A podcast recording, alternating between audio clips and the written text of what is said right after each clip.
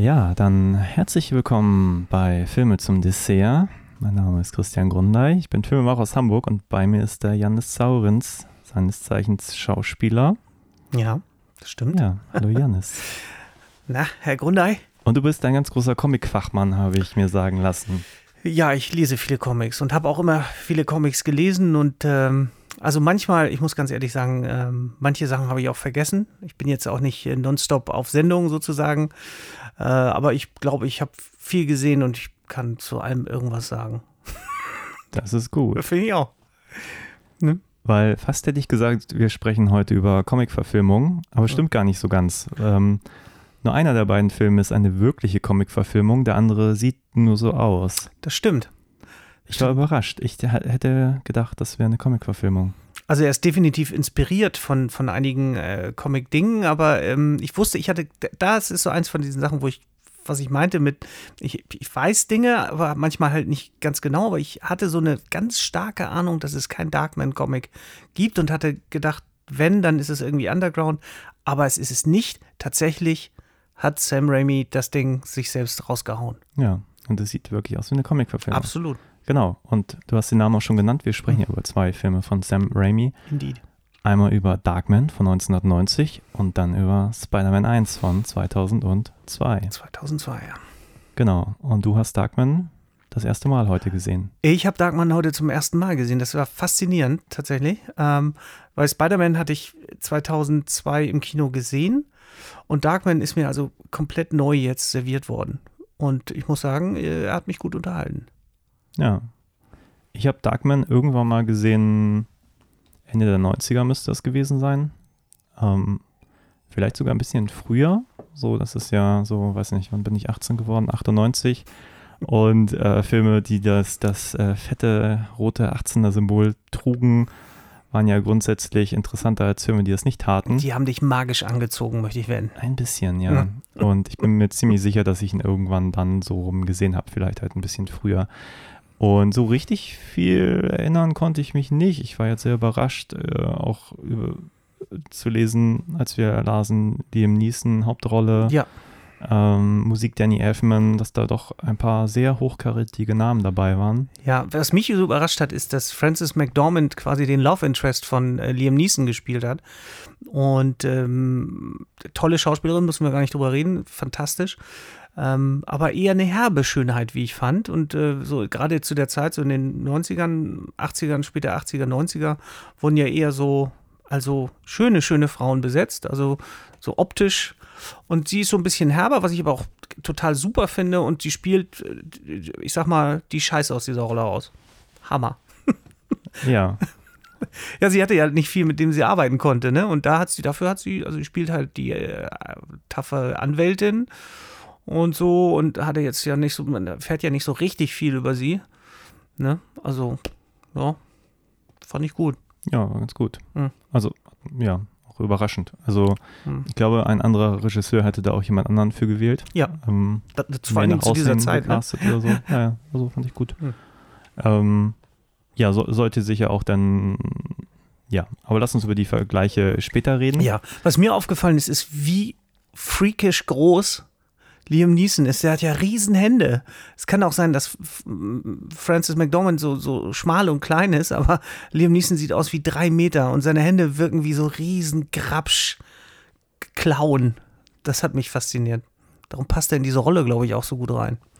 Gut möglich. Also ich also, weiß nicht, wie groß er ist, aber er wirkt wirklich gewaltig. Ja. Halkig fast.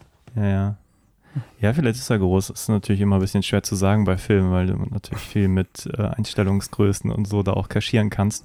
Aber es gibt schon ein, zwei Szenen, wo er mächtig wirkt. So, wobei es te teilweise auch ein bisschen die Inszenierung ist. Auch dieses Halkische ist ja doch ja, Teil des Inhalts. Ähm, ja, also erste Mal gesehen. Wie hat er dir denn grundsätzlich so gefallen? Wie war dein erster Eindruck? Also er war sehr, also der war sehr Comic, er war schon sehr comichaft ähm, was ich gar nicht, gar nicht schlimm finde, aber es ist halt echt over the top teilweise. Also das ganze Spiel ist over the top.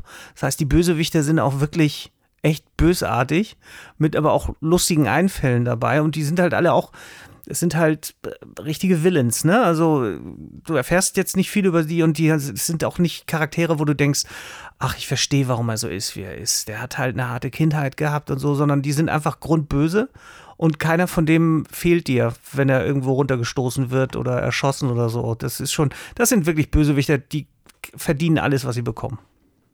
Ja, das stimmt. Ne? Das, das ist mir so aufgefallen und ähm, es wird ja früh etabliert bei Darkman, also nachdem Liam Neeson ja dann irgendwie wieder zusammengeflickt wird und ähm, ja auch ähm, keine Schmerzen mehr empfindet und dass seine Emotionen das halt ausgleichen, dass er halt keine sensorischen, also dass er das alles nicht mehr fühlt und spürt, wird ja erklärt von der einen Doktorin, dass ähm, dass darum seine Emotionen so groß sind und das erklärt vielleicht sein seltsames Spiel, teilweise was sehr unterhaltsam ist, aber auch irgendwie irgendwie passt. Ja, wo wir eigentlich jetzt auch bei der Inhaltsangabe sind, die wir, glaube ich, einmal oh, kurz, oh, Scheiße, kurz stimmt. nachlegen sollten. Die ich mache das zum ersten Mal. Ich ja, ja, ich vergesse es auch ja. dauernd. Dann ist man schon mitten im Redefluss und Scheiße. dann stellt man fest, okay, kein Mensch, der uns jetzt zuhört, den Film nicht kennt, der weiß überhaupt, worum es geht. Ähm, ja, kurz zusammengefasst, äh, äh, in der ersten Szene sehen wir Liam Neeson ja noch gar nicht, da sehen wir eigentlich nur den Bösewicht, gespielt mhm. von Larry Drake, äh, um zu zeigen, wie böse er eigentlich ist, weil er einen anderen Bösewicht ähm, ja, fertig macht. Aber Deluxe. Deluxe, ja. ja, ja. Also es wird, was, was ich ganz kurz sagen muss, ist, ist, dass Sam Raimi, was ich ganz gut finde, also eigentlich müssten wir jetzt erzählen, was passiert im Film, aber ich muss das kurz loswerden, dass Sam Raimi echt schnell zum Punkt kommt. Das mag ich sehr. Der verschwendet echt keine Zeit. Das heißt, der Film fängt an mit dem Bösewicht und du erfährst sofort, wie er drauf ist, was das für ein Typ ist, wie seine Gang drauf ist. Du, du kriegst alles direkt serviert in den ersten fünf Minuten. Ja. Super. Ja. Wie auch immer. erste Szene, wir sehen den Bösewicht, er ist böse, er ist sehr böse. Ähm, er foltert, er hat äh, ja Menschen um ihn, die auch böse sind. Ähm, ja, und dann kommen wir zu unserer Hauptfigur, Liam Neeson, der ähm, ja eine Frau hat, die ähm, Anwältin ist. Sie ist Anwältin, er ist Wissenschaftler. Genau, er ist Wissenschaftler mhm. und er erforscht eine, eine plastische Haut oder eine, eine Zellhaut, die aber irgendwie nach 100 äh, Minuten zerfällt, wenn sie Sonn dem Sonnenlicht ausgesetzt ist. Ja, er arbeitet hart daran, äh, irgendwie gute Haut zu entwickeln, aber ja. wie gesagt, 100 Minuten, dann es sei denn, es ist dunkel, dann hält es länger. Genau. Was nachher noch eine Frage aufwirft, die ich dann stelle, wenn es soweit ist. Genau. Ja, gibt es ein paar logische Fragen. Aber wie auch immer. ähm, genau, und äh, die Anwältin, seine Frau, Frances McDormand hat ein Schreiben bei ihrem Chef oder was auch immer gefunden, ähm, das auf dubiose Machenschaften schließt. Ja, da ist Und Geld geflossen an Leute, an die eigentlich kennt. Also tatsächlich wurde bestochen, um Land zu bekommen, um darauf bauen zu können am Hafen. Genau. Und als sie ihn zur Rede stellt, kommen dann die Bösewichter bei dem Wissenschaftler an, um dieses Dokument ähm, wieder in ihren Besitz zu kriegen und deswegen bringen sie seinen Assistenten um und ähm, äh, ja, propfen seinen Kopf in ein, ein, ein Gefäß voll mit Chemikalien ja. und verbrennen seine Hände und zünden auch seine ganze Bude an, sodass sie denkt, er wäre tot. Ja. Also er wird auch äh, beerdigt ohne einen, einen Körper und ähm, ist äh, währenddessen ähm, wird er zusammengeflickt als unbekannte Person und ähm, ist äh, ja schmerzresistent, weil sie ihm alle Nervenzellen irgendwie abklemmen genau. konnten. Übermäßig stark natürlich und äh, neigt zu emotionalen Ausbrüchen halt, ne? also ist nicht sehr stabil, was das ja, betrifft, so genau. habe ich es verstanden. So. Auf jeden Fall sehen wir ihn dann, nachdem diese kurze Einführung der Doktorin stattfand, äh, was er jetzt kann und so oder wie es ihm geht äh, flüchtet er eigentlich umgehend. Aber ich meine, sie behandelt ihn doch echt mies in dieser Szene. Also das muss ich auch nochmal sagen. Das war also für die Ärzte jetzt kein, da, da haben die sich nicht, äh, wurden sie jetzt nicht sehr vorteilhaft ins Licht geführt. Ähm, die Ärztin erklärt, was mit ihm passiert ist, anderen Ärzten quasi und äh, macht dann so ein paar Tests. Also er hängt in so einem komischen Teil und äh, dreht sich immer, keine Ahnung warum, verbunden bis nach oben und äh, um zu zeigen, dass er keine Schmerzen empfindet, rammt sie ihm einfach eine Spritze ins Bein und lässt es erstmal drin und holt es dann irgendwann wieder raus. Ja. Ja, ich, äh, muss ja demonstriert werden. Ich meine, wie, wie auch sonst. Ne? Man kann es nur erzählen, aber zeigen ist natürlich immer, hat ja auch einen Mehrwert für alle Beteiligten. Mhm. Ähm, ja, er kann flüchten und dann denkt man eigentlich, er würde sich an den Verursachern rächen, macht er auch am Anfang. Und ja, spielt aber auch irgendwie so ein bisschen so ein Spiel damit, weil er hat ja immer noch diese, oder offenbar kann er diese Maschine retten aus seiner komplett ausgebrannten äh, Wissenschaftsputze. Ab da ist alles, was er benutzt an wissenschaftlichem Material, so leicht angekokelt, aber es funktioniert ja. noch. Ja, und der Computer funktioniert auch. Er spricht halt nur mit so ein bisschen, bisschen einer gebrochenen Computerstimme. So ist auch ganz mhm. hübsch. So. Naja, wie auch immer. Er kann sich auf jeden Fall die, die, die Masken, also er macht halt Fotos von den Bösewichtern und kann die dann in den Computer reinladen und äh, anhand dessen sich dann halt so Gesichter und, und ähm, Händchen von den Leuten ausdrucken mit seinem, seinem ähm, 3D-Drucker für Haut und dann mit diesen Masken 100 Minuten lang durch die Gegend ziehen und Unfrieden stiften unter den Bösewichtern oder sie halt auch umbringen. So. Ja. Ja, das ist so grob die Story. Und Absolut. dann, nachdem er irgendwann sein Gesicht aufgrund eines verbrannten Fotos rekonstruieren kann, kann er dann halt auch ähm, in seinem Antlitz äh, äh, seiner, seiner ehemaligen Freundin erscheinen und ähm, mit ihr immer so 100 Minuten abhängen. Und sie fragt sich natürlich auch irgendwann so, ja, ähm, was ist denn jetzt eigentlich? Warum willst du mal abhauen wieder und so? Und dann hat das so fast schon Phantom der Oper-eske Momente. Es ist ja alles schon Phantom der Oper angelehnt, ne? Allein schon ein ja. großer Hut und so einen tollen Kutschermantel, den er zufällig irgendwo aus dem Müll zieht. Das ist schon, das ist schon sehr Phantom der Oper. Ja. Und äh, es gibt ja diesen, diesen Schlüsselmoment, wo sie auf dem, auf dem Jahrmarkt sind und äh, er quasi ausrastet und seine sein Antlitz halt irgendwie anfängt rumzubabbeln, weil die, weil die Haut sich verabschiedet. Und dann geht es halt in seine, in seine Darkman Cave. Ja. Ne? Wo dann alles rauskommt, dass er wirklich entstellt ist und alles ist furchtbar. Ja. Ja, es ist äh, alles auch irgendwie hübsch gemacht. So Absolut. gute Masken, gute Settings. Ähm. In meiner Erinnerung war der Film viel trashiger ich hatte irgendwie so einen, so einen absoluten B-Film im Hinterkopf. Ich habe jetzt nicht nach dem Budget geguckt, aber der sah jetzt auch gar nicht so billig aus. Nee, der hat schon rausgetan. Also Danny ja. Elfman hat Musik gemacht, auch, also sehr, sehr dichter Klangteppich, fand ich. Sehr, sehr, also sehr viel Musik, sehr viel Stimmung, was aber auch diesem Opernhaften ne, ganz gut. Mhm. Ja, irgendwann zwischendrin habe ich ja auch gesagt, dass äh, für mich wäre das jetzt auch ein gutes Musical, so wenn er jetzt einfach äh, ich glaube, über seine Hand äh, ja, ja. Er, oh, meine Hand ist verbrannt oder so. Oh. Das hätte ein Lied sein können. Äh, ne? Hätte ja gut, das, äh, guten Song hätte er Meine. Hand. It's burned. so. Ja, hm. sehr, sehr hübsch. Äh, also, ja, nicht die verbrannte Hand, aber hm. die Vorstellung von einem Song an der Stelle. Ja. Äh, ja.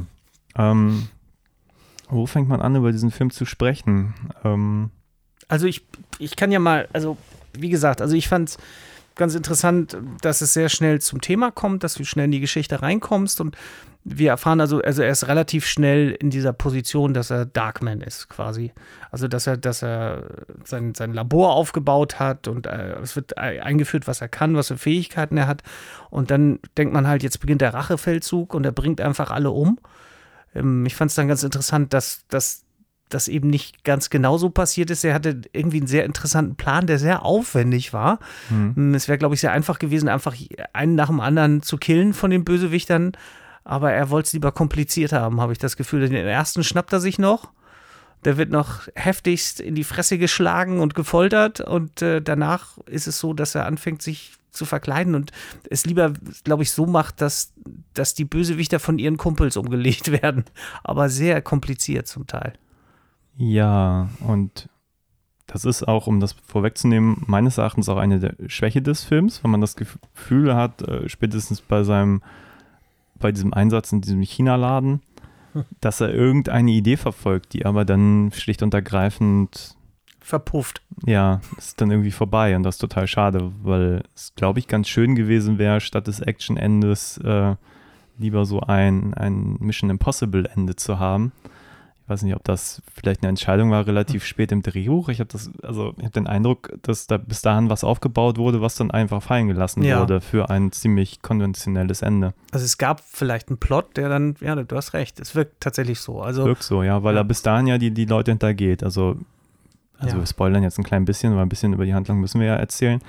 Ähm, also der erste der erste ist ja der von Ted Raimi gespielte Bösewicht. Mhm. Ist das der erste Mord? Ich glaube, ja. Ja, ja absolut. Den, den bringt er eigentlich nur um.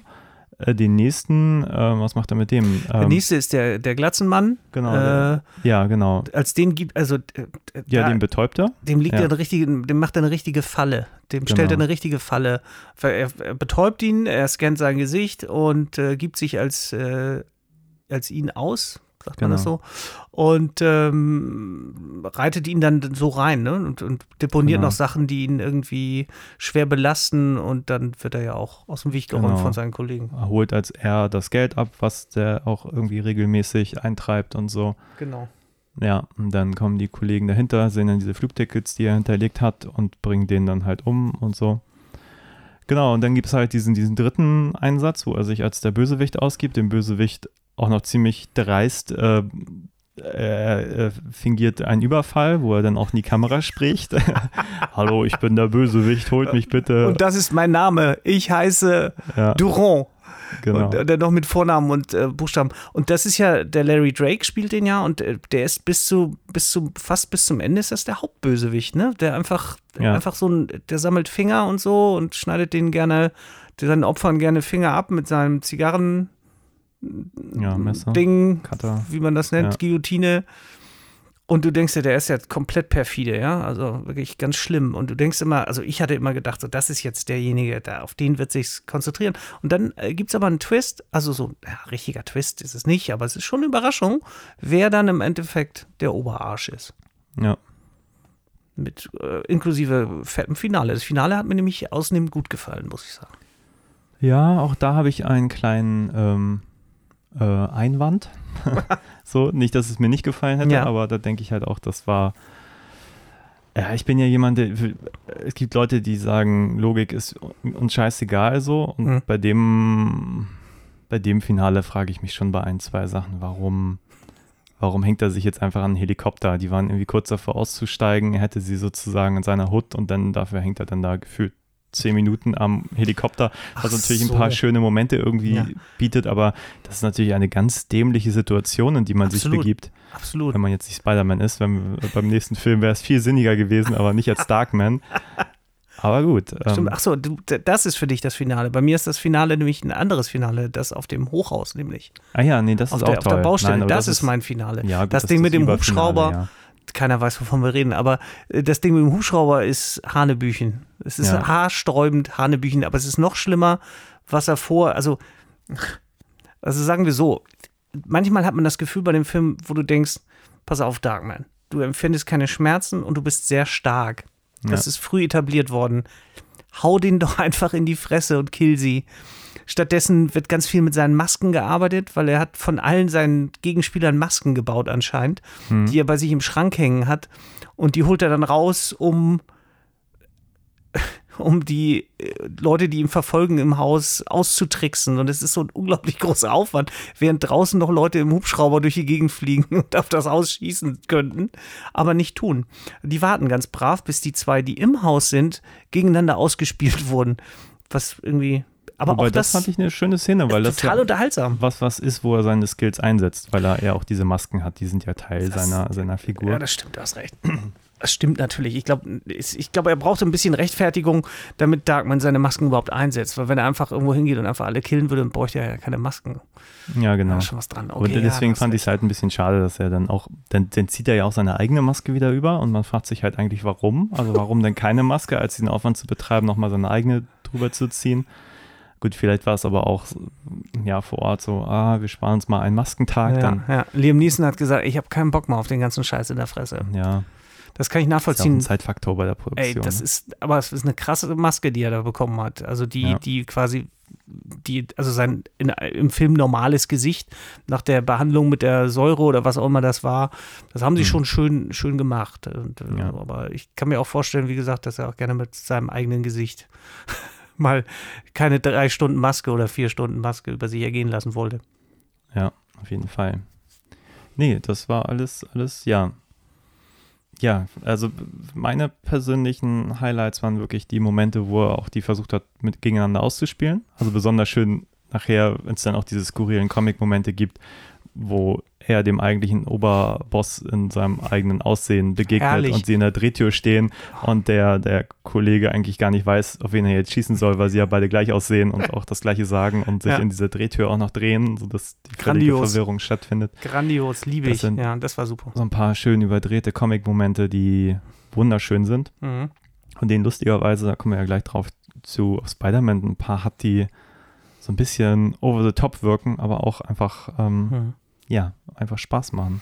Ja, das sind tatsächlich so, wenn die sich dann gegenseitig ins Gesicht gucken, ja, dann später auch in der Szene, wo er das Gesicht von einem Typen hat, den er dann auch hinrichtet, irgendwie. Ja, das ist total lustig. Und es ist natürlich auch wie für die Zeit ja auch äh, gang und gäbe bei Actionfilmen äh, den ein oder anderen Catchphrase. Ne? Also, dass es ja. dann noch einen Spruch gibt, nachdem die dann irgendwo runterfallen oder äh, das zeitliche Segnen, was auch dazu gehört. Ja. ja, ja. für die Zeit, ne? Genau. Ja, und wir haben schöne Set-Pieces. Wie gesagt, auch das, was du schon anmerktest, dass das wirklich finale Ende auf diesem Hochhaus. Ähm, so ein Gerüst von einem von einem vielen hundert Metern ne? Höhe, genau, nur Gerüst und, und der, der, ja, wir spoilern mal nicht, wer der Oberbösewicht ist, ist ja auch scheißegal. Ähm, ja. Aber der, der, ja, ist halt Zeit seines Lebens auf Gerüsten unterwegs und kann da einfach mal so hinbalancieren, während alle anderen da um ihr Gleichgewicht kämpfen müssen. Das ist halt ein sehr schöner Einfall. Ja, es ist schön dann zu sehen, dass er so unglaublich viele Skills hat, der, der Oberbösewicht, von dem du den ganzen Film über nichts erfährst. Du denkst nur, das ist so ein Anzugträger und aber dann auf einmal haut er raus und hat auch so Fighting Skills, wo du denkst, warum hat der eigentlich jemanden, den er beauftragt, um Dinge zu tun? Der soll alles selber machen. Der ist ja wow. Ja. Der haut Darkman ganz schön in die Fresse teilweise. Sasser, ja. Ne, tausend Sasser und ja. dann hat er noch so eine, ach, ich will gar nicht, will ich gar nicht erzählen, was war großartig. Ja, das war sehr Groß, Also das, das hat mir wirklich gut gefallen und das tragische Finale, was für mich auch, aber da kommen wir ja dann noch drauf, ähm, die ganzen Parallelen, das ist einfach, also das hat mich sehr fasziniert. Ich habe vor langer Zeit mal in einem Doppelfeature ähm, Metropolis und äh, Blade Runner gesehen. Ja. Und war eigentlich ganz überrascht von den vielen Parallelen. Und jetzt hatte ich wieder so ein ähnliches Erlebnis mit diesen beiden Filmen, was nun ist derselbe Regisseur und so. Also es liegt natürlich näher als bei Metropolis und Blade Runner, aber trotzdem hat mich das fasziniert. Finde ich wahnsinnig interessant. Ja. Ja, ja. Also ich weiß nicht, wie sehr du mit äh, Sam Raimis Schaffen vertraut bist. Ich kenne sehr viel. Also es mhm. gibt, glaube ich, wenige Regisseure, die ich so breit, äh, also ich kenne auch nicht jeden Film, aber ich kenne halt schon sehr viele, angefangen mhm. von Tanz der Teufel, Tanz der Teufel 2, mhm. Armee der Finsternis. Ich glaube, den hat er kurz vor Armee der Finsternis gemacht. Dann irgendwann äh, Simple Plan, ein einfacher Plan. Das war dann so, da ging es so langsam mit Hollywood los. Mhm. Dann hat er noch gemacht, ähm, oh Gott, ja, dann kamen irgendwann die drei Spider-Man-Teile. Ich glaube, dazwischen hat er auch gar nichts gemacht. Dann wieder aber so ein paar kleine Horrorfilme wie Drag Me to Hell. Ähm, was war denn sein letzter? Weiß ich jetzt auch nicht.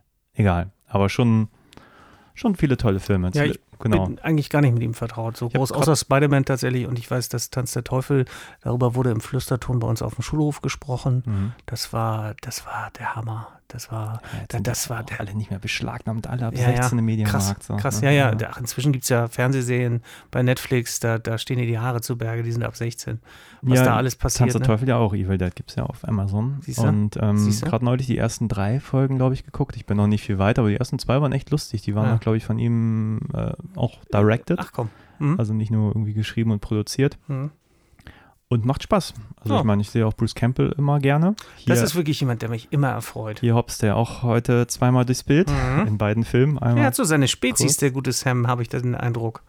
Ja gut, deren Karriere hat natürlich auch gemeinsam begonnen und als Schauspieler wünscht man sich solche Regisseure zu kennen, die einen quasi durch die ganze Karriere mitnehmen. Ja, ja, ja. Aber wenn die dann auch noch erfolgreich sind und ein paar Hollywood-Filme machen, ist das natürlich noch ein bisschen. In der Tat ist das natürlich ganz schick. Ja, ja, gerade wenn man vorher die ganze Zeit im Underground gearbeitet hat und der nimmt dich dann mit zu den Jobs, wo es dann richtig Geld gibt, ne? Davon träume ich mhm. nachts. Echt? Ja. Christian, ja. kleiner. Ja, ich gebe mir Mühe. kleiner Wink. Ja, man kann mich auch als Regisseur buchen. ja, wie auch immer. ähm, ja, was gibt es noch zu dem Film zu sagen? Es gibt dort zwei Fortsetzungen. Ich fand ihn zum Teil, was ich noch sagen will, die Tricks sind echt mutig gewesen.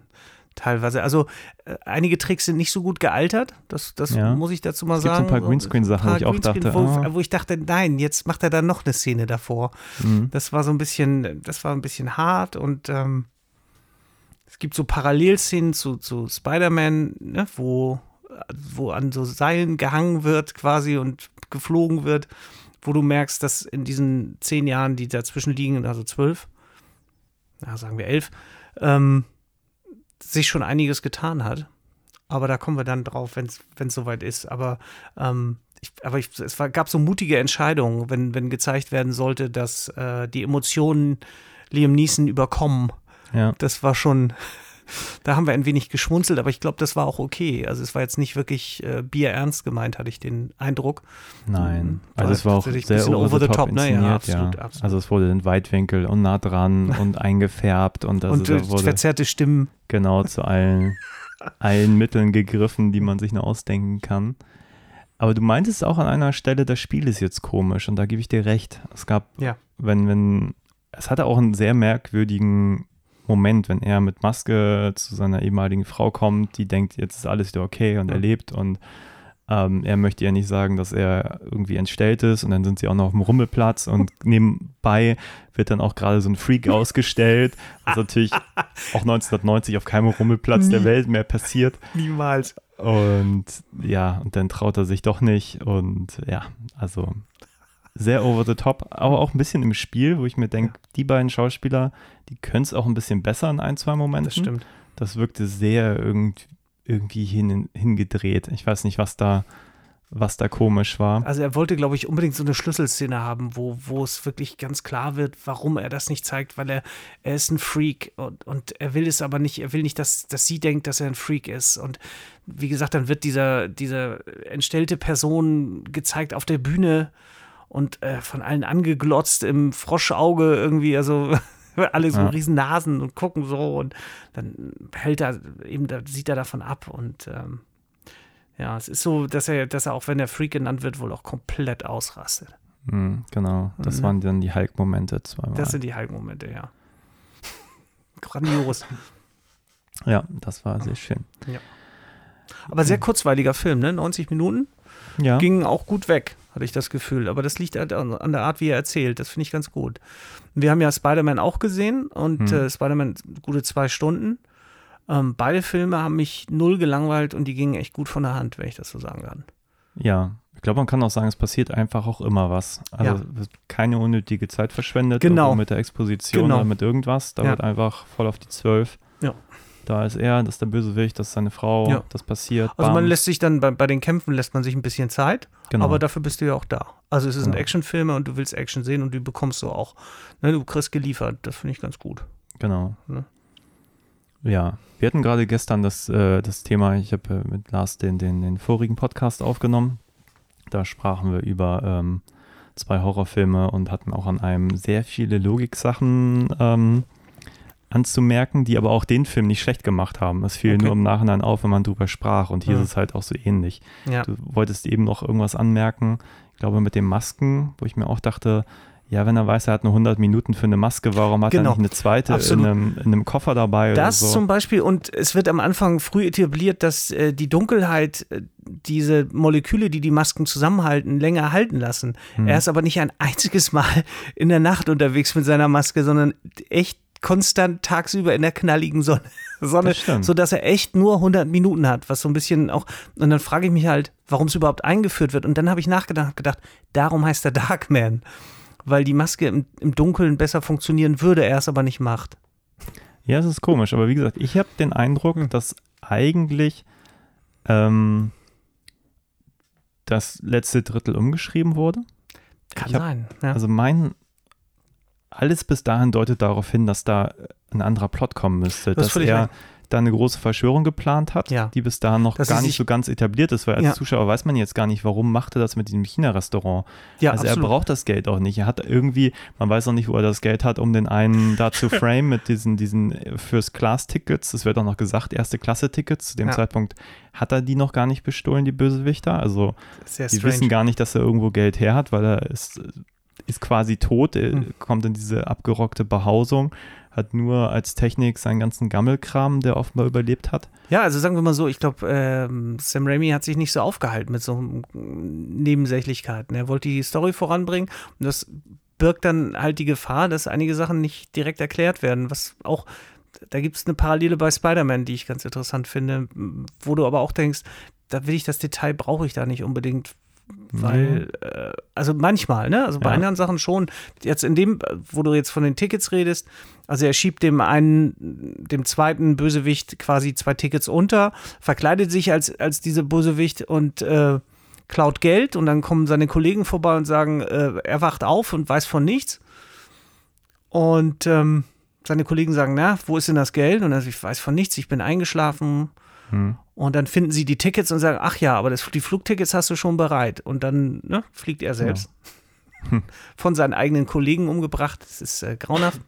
ähm, ja, und natürlich weißt du nicht, wo das Geld herkommt. Gleichzeitig, wie gesagt, auf einmal funktioniert das ganze Labor wieder, ja. Er schafft es wieder, Haut, also das ist explodiert und abgebrannt und alles, wie gesagt, alles ist so leicht angeraucht und äh, verkokelt, aber es funktioniert noch.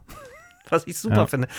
Es ist halt ein bisschen, bisschen haarsträubende Geschichte, aber dann hältst du dich halt auch nicht damit auf, so wie kommt er, wie ist dann das Geld gekommen, musste er erst Leute überfallen und so, dann hätten wir nochmal irgendwie das mitnehmen wollen. Ich hatte das Gefühl, er wollte schnell zum Thema kommen. Und dann hast du aber recht, ähm, es wird sowas aufgebaut, als hätte er einen richtig geilen Plan, dass er eben mhm. das Geld von denen klaut und dass, dass er die so sabotiert und so und dass es irgendwo hinführt. Und man hat den Eindruck, es war ursprünglich geplant, dass er sie alle dazu bringt, dass sie sich alle gegenseitig umbringen.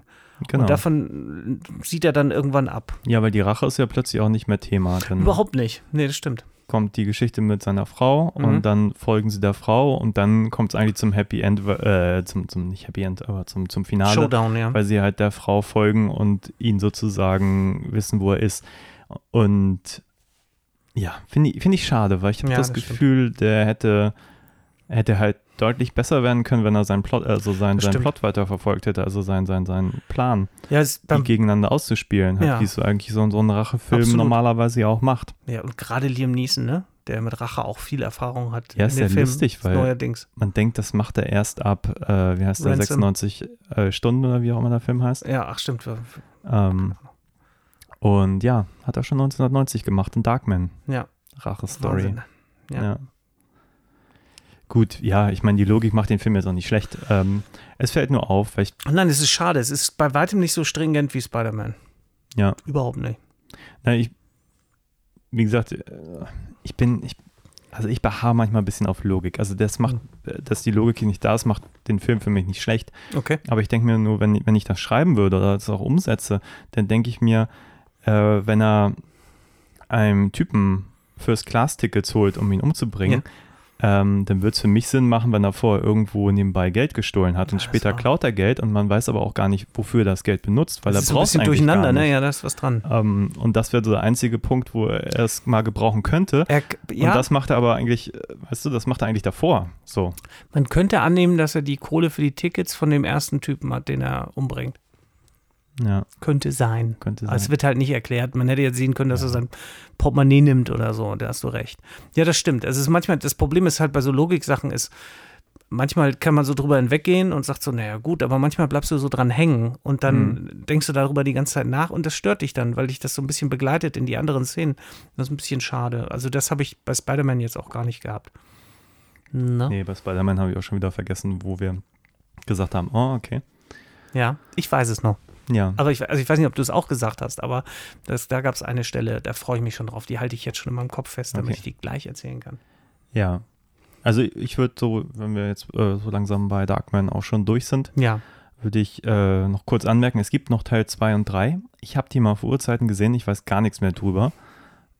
Ich hätte jetzt total Lust, mir die zeitnah mal anzugucken, Echt? wenn ich irgendwie an diese Filme komme. Ich nicht. Doch, ich glaube, glaub, die sind haarsträubend. Ja, das mag sein. Ich glaube, der Larry Drake ist wieder dabei. Ach komm. Bösewicht. Wie kann das denn sein? Zumindest meine Erinnerung. Okay, ich möchte, dass du die siehst und dann musst du mir das erzählen. Ja, ich, ich will das alles Aber meine Erinnerungen sind die nicht so schlecht. Die sind, glaube ich, nicht so gut wie Teil 1. Okay. Das, gut, das haben aber ja viele Fortsetzungen. Hm, okay. Ja, ich habe Lust, den zu gucken. Also okay. beide. Mal schauen. Ich höre mir den Podcast an dann. Ja, der spricht mit mir selber. ja. Setzt du dir die Maske mit deinem Gesicht auf und dann äh, sitzt du dir selbst gegenüber. Ja, ich spreche einfach so einmal mit äh, ganz tiefer Stimme. Oh, das ist super. Dann mit normaler, dann klingt das so wie zwei Personen. ja. Grandios, ja. Genau. Und Spider-Man, wann hast du den dann das erste Mal gesehen? Ich habe den tatsächlich, als der rauskam, im Kino gesehen. Und ähm, zu Spider-Man, das ist dann nochmal für mich eine emotionale Sache, weil ich ja Comic-Nerd bin, mein ganzes Leben schon. Und ich war schon Nerd, als das noch überhaupt nicht in war. Und als die, es noch nicht so eine Mainstream-Nerd-Gemeinde gab, die sich so unglaublich für, für so unglaublich privilegiert hält. Jetzt gerade ist das so ein bisschen, ich habe so ein Fanboy-Problem. Ähm, Egal. Jedenfalls äh, war Spider-Man so der erste Marvel-Film, der wirklich äh, geknallt hat und die Tür ja auch aufgemacht hat für alles, was danach so Superhelden-filmmäßig kam. Natürlich gab es vorher Batman, gar keine Frage, und auch die ganzen ähm, Tim Burton-Sachen und so, aber äh, das Ding, also Spider-Man war, war ja auch ein ganz ziemlich guter Kassenerfolg und der hat halt echt Sachen geändert. Und ähm, was mir an dem gefallen hat, damals schon im Kino, ist, ähm, dass der echt nah dran ist an der Comic-Story. Und zwar nicht nur, äh, nicht nur storymäßig, sondern auch äh, vom Gefühl. Der hat so ganz viel von der Essenz von den Spider-Man-Comics drin. Und das äh, hat mich auch wieder fasziniert, als ich es gesehen habe, muss ich sagen. Und der ist 2002 rausgekommen. Und ich erinnere mich, ähm, der sollte, glaube ich, früher rauskommen aber die haben das ein bisschen verschoben wegen dem äh, 11. September äh, 2001. Es gab wohl auch äh, einen Trailer, wo Spider-Man äh, einen Helikopter mit Bösewichtern quasi in einem Netz zwischen den World Trade Center Towern äh, gefangen hat. Und das musste natürlich ganz schnell wieder zurückgezogen werden. Darum hat sich, glaube ich, sein Release-Date so ein bisschen ähm, verschoben. Und ähm, du merkst auch im Film, ich bin sehr, also der wurde ja gedreht, bevor die bevor der Trade Center äh, kaputt ging, sozusagen zerstört wurde. Und äh, ich bin sicher, es gab Bilder mit dem, mit dem Trade Center, das ist alles raus, ist also alles schon bereinigt. Und ähm, ja, das ist halt interessant. Und ich habe den im Kino gesehen und war baff und ich fand den ganz fantastisch. Ich finde den auch immer noch gut mit so zwei, drei Abstrichen, die aber trotzdem völlig mit den klassischen Comics d'accord sind. Ja, Spider-Man, müssen wir, müssen wir dazu was sagen? Im Inhalt? Ähm, ja, vielleicht ganz kurz. Hm. Also, ja. ja. Ja, das kann ich, kann ich ja mal, ja, okay. würde ich, würde ich, würde ich machen. Spider-Man, äh, Peter Parker ist äh, ein, ist der Highschool? Fangen wir auf der Highschool an bei Peter Parker? Ich weiß Highschool? gar nicht, wie jung, wie jung der da ist. Also, es ist vom College. Ich glaube, das ist Highschool. Ja. Also, ist, jedenfalls ist er Schüler und er hat ein scheiß Leben, weil der ist halt sehr talentiert, was so Wissenschaft und so angeht, aber also ein Streber, sagen wir mal so, aber der kriegt halt nichts gebacken und ist halt irgendwie wird halt nur verarscht. Hat nur einen Freund. Gemobbt, ja. ja. gemobbt und verarscht und die ist Frau, die er mag, ignoriert total ihn. verliebt, ja, ja, Die Frau, die also ewig, nicht, so. Mary, äh, Mary, Jane Parker, äh, Quatsch, da ist sie, Mary Jane Watson, quasi seine Nachbarin mit den wunderschönen roten Haaren, Kirsten Dunst. Ja. Wunderschön. Ähm, ist verliebt und natürlich ist sie mit dem Arsch zusammen und alles, alles läuft scheiße für ihn. Und es fängt halt direkt an, dass sie, ähm, ich weiß gar nicht, wo, wo sind sie da zu Besuch? Ist das irgendein Forschungs, Forschungslabor? Genau, das Forschungslabor, Forschungslabor. von dem, dem Ist tatsächlich Oscorp, ne, oder was? Ja, genau. Ja, also äh, Oscorp von Norman Osman, ja. äh, Osborn ist es das Labor, wo sie Spinnen forschen. Und zwar wollen genau. sie weiß gar nicht, was sie, wollen sie rausfinden, was, wie die alle ihre Skills bekommen oder was. Also haben ganz viele Spinnen da. Ja, so oh, genetisch manipulierte. Ne? Genetisch manipulierte Spinnen, genau. Und du erfährst ein bisschen was über die Spinnen. Und äh, natürlich wird Peter Parker gebissen von einer radioaktiv verseuchten Spinne und erhält äh, Superkräfte. Und alles ändert sich von diesem Augenblick an. Und ähm, ja, und er wird dann halt zu Spider-Man. Ja. und sein Gegenspieler wird äh, Green Goblin, Norman Osborn, quasi. Gespielt von Willem Dafoe. Oh, grandios. Das ist wie so ein Supercast. Grandios. Also, Maguire, grandios. Kristen Dunst, Willem ja. Dafoe. Ist also der Gegenspieler. Äh, James Franco als sein Sohn. James Franco als, als äh, Harry Osborne, der Sohn von, von Norman Osborne, der stark vernachlässigte, von seinem Vater vernachlässigte Sohn, der ganz viele Probleme hat, aber auch sehr privilegiert ist, sehr viel Kohle hat. Naja, jedenfalls er wendet sich das Blatt und äh, irgendwie geht alles voran und dann äh, ist es so, es gibt dann eine Sache, die Spider-Man quasi auf den Weg bringt. Sein Onkel sagt ihm noch den berühmten Satz, Onkel Ben sagt ihm, mit äh, With great power comes great responsibility. Der, der, Satz, den wir alle kennen und in unseren Herzen haben. Absolut. Und äh, dann kommt es noch zu, zu, einem Schlüsselerlebnis, weil Peter Parker braucht Geld, um äh, MJ zu beeindrucken und äh, will seine Kräfte benutzen, um Geld zu verdienen. Und das läuft aber alles nicht so, wie er sich das vorgestellt hat. Dann begeht er einen folgenschweren Fehler, indem er einen Banditen laufen lässt der dann im Nachhinein seinen Onkel umbringt und ähm, das bringt ihn also ein bisschen auf die Straße wieder zurück, also auf die richtige Straße. Und dann wird er halt Spider-Man, so wie es sich gehört. Basically. Und dann kommt es zum Konflikt mit Norman Osborn, also mit, mit Green Goblin natürlich. Und das kulminiert in einem großen Endkampf. Und ähm, ja, so ist ja. das, ne? Also, so also ich glaube, den hat jeder mal gesehen. Jeder kennt Spider-Man 1, oder? Ich denke schon. Ich meine, ich habe danach das Franchise ein bisschen entnervt zurückgelassen, weil ich glaube, sie haben nochmal zwei Spider-Mans danach Es gab gemacht. drei Stück mit, äh, mit Tobey Maguire, ja. Also es nee, genau, nee, nee, ich meine aber, die, die Tobey Maguire-Dinger sind ja okay. Und dann gab es, so. glaube ich, zwei neue Versuche. Andrew, Andrew Garfield, Amazing Spider-Man, da gab es zwei Filme. Und dann natürlich mit Tom Holland äh, im MCU-Universum. Genau. Ne? Also ich habe auch alle gesehen, tatsächlich. Nee, stimmt nicht. Ich habe den zweiten mit Andrew Garfield habe ich übersprungen. Ähm, und ich habe ich, also ich habe ein großes Problem mit dem, mit dem jetzigen Spider-Man, also mit Tom Holland, also nicht mit ihm als Typen und als Schauspieler schon mal überhaupt nicht. Aber da gibt es was, was mich total wurmt. Und ich muss das ganz kurz loswerden, auch wenn das jetzt mit dem Film mit, mit ja, äh, Tobey Maguire überhaupt nichts zu tun hat. Von dem habe ich, glaube ich, nicht viel mehr gesehen muss, als seinen kleinen Auftritt in Endgame. Ja. Also ich also. muss mich kurz, ich muss mich kurz aufregen. Ich weiß, die Fanboys werden aufschreien. Mein Problem mit Spider-Man im MCU ist, dass er quasi von Tony Stark quasi adoptiert wird, mehr oder weniger. Also sagen wir so, Tony Stark ist sein Mentor und im MCU ist Spider-Man ein besserer Sidekick von Iron Man und das macht mich verrückt. Weil Spider-Man, also Peter Parker ist ein eigener Superheld. Und in den MCU trägt er inzwischen eine Rüstung und hat, hat so diese ganzen Sachen, die Iron Man hat. Und er ist so ein bisschen so Iron Boy oder Iron Man Junior. Und das macht mich verrückt. Ähm, ich finde, dass Peter Parker seine eigenen Fähigkeiten hat und eigentlich auch als, als Held auf eigenen Beinen stehen kann. Und das macht mich verrückt. So, und das habe ich jetzt gesagt. Und jetzt äh, rede ich darüber überhaupt nicht mehr. Wir sind jetzt wieder bei Tobey Maguire. Tobey Maguire hat das fantastisch gemacht. Er hat nämlich einen ganz tollen Peter Parker hingelegt. Einen sehr verletzlichen, sensiblen Peter Parker, ähm, der halt so ein bisschen auch so diese Probleme hat. Es ist ja so eine, so eine, wie nennt man das? So diese ganze, wie er zu seinen Superkräften kommt, ist irgendwie so eine ja, Metapher für genau erwachsen werden. Ja. Ne, so dieses die Pubertät und Sachen, verstehst deinen Körper nicht mehr, so solche Sachen und er, das, er lebt halt alles mit seinen Spider-Fähigkeiten. Auf einmal hat er Muskeln und er kann Web, äh, er kann Netze aus seinen aus seinen Handgelenken rausschießen und ähm, ja, und was die Story betrifft, von dem Film muss ich sagen, es ist wirklich nah an den Comics dran. Also viele Sachen, die du in den Comics hast, von seiner Entstehungsgeschichte, die hast du in dem Film auch und die sind alle so umgesetzt, dass kein Fanboy wirklich sagen würde, nein, das stimmt so nicht. Es gibt natürlich so ein paar Sachen, wo sie sich so ein bisschen entfernen vom Comic. Also er hat keine, in, in dem Comic hat er sich die Webshooter, also diese Dinger, die die Netze verschießen, hat er sich selbst gebaut. War so als, mhm. nochmal so als Zeichen dafür, dass er echt ein ganz guter Wissenschaftler ist. Ähm, das haben sie verändert äh, zu, dass, dass das einfach unter seiner Haut ist und es ist ein Teil seiner Genetik geworden von der Spinne, was auch mhm. absolut logisch, also logisch im, im Rahmen von dem, ne, von dieser ganzen Geschichte ist. Und was mir als Fanboy halt damals auch schon aufgefallen ist, dass so ganz viele ähm, Easter Eggs äh, eingebaut sind. Und sei es nur, dass irgendwelche Namen erwähnt werden, so, dass er eine, einen Job hat bei Dr. Connors, wird einmal erwähnt. Dr. Connors ist in den Comics wird er zum Lizard, ähm, also ein Bösewicht von ihm später.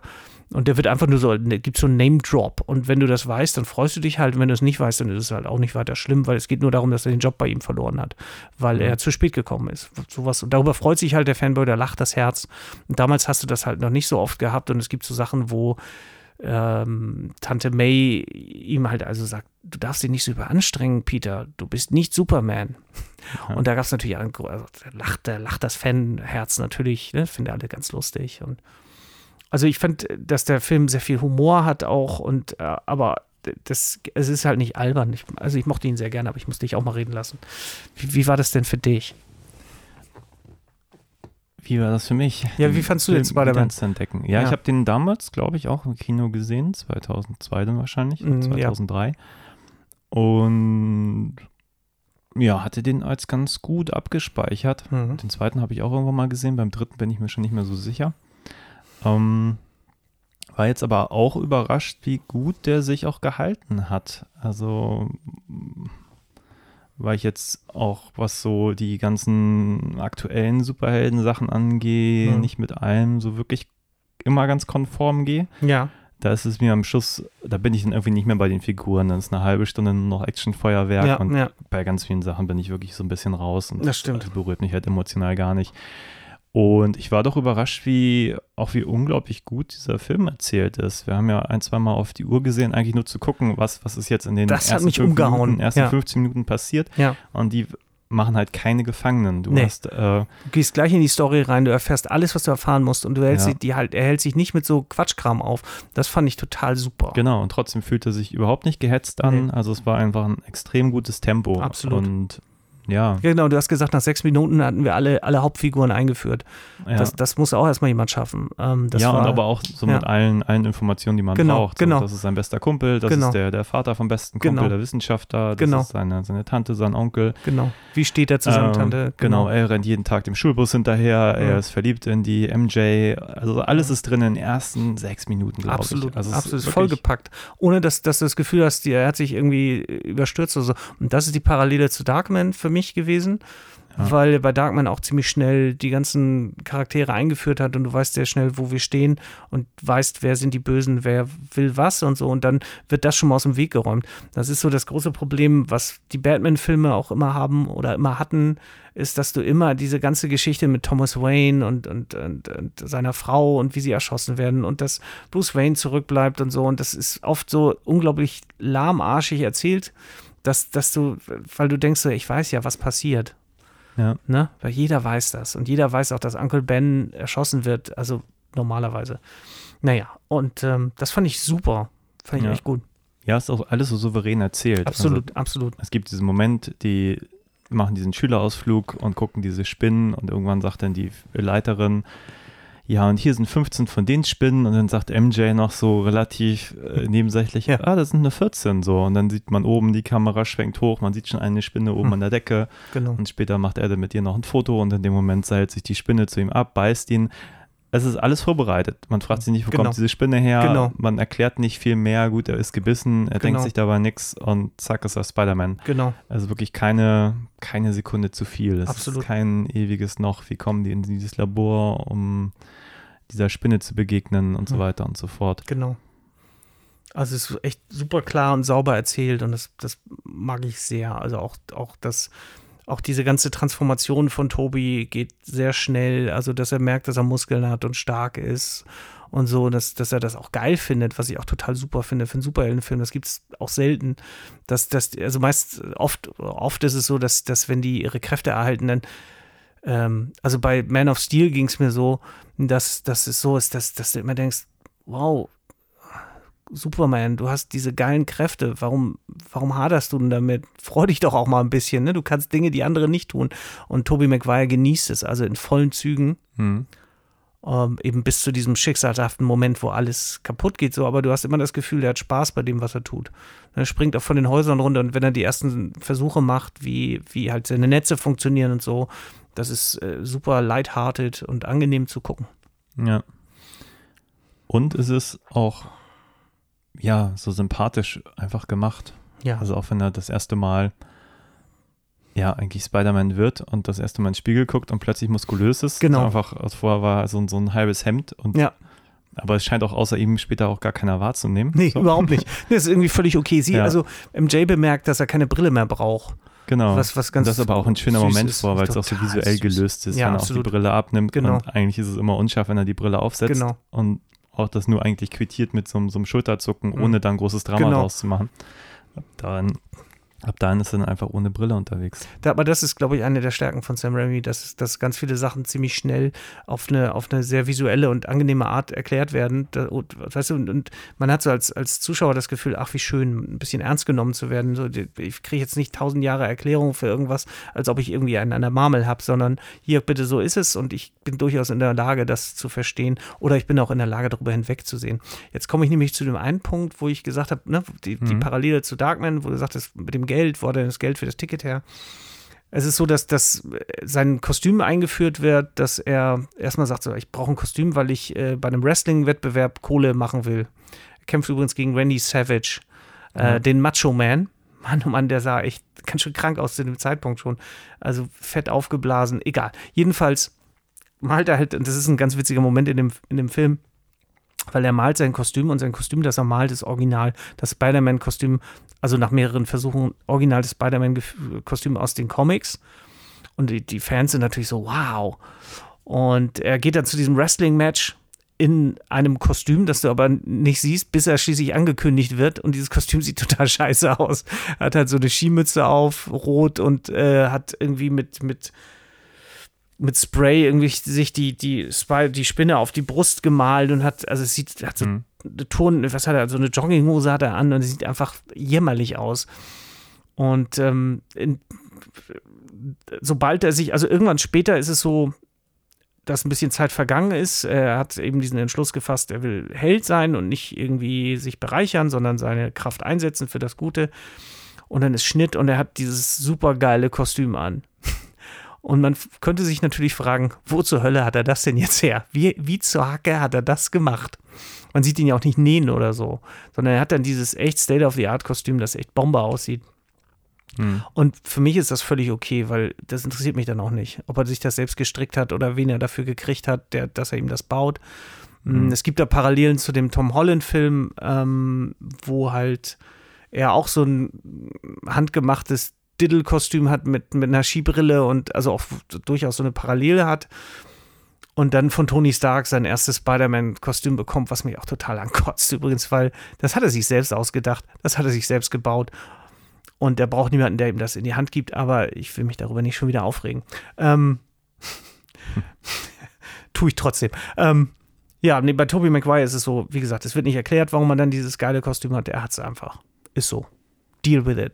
So, ja. Hat, hat dich's gestört?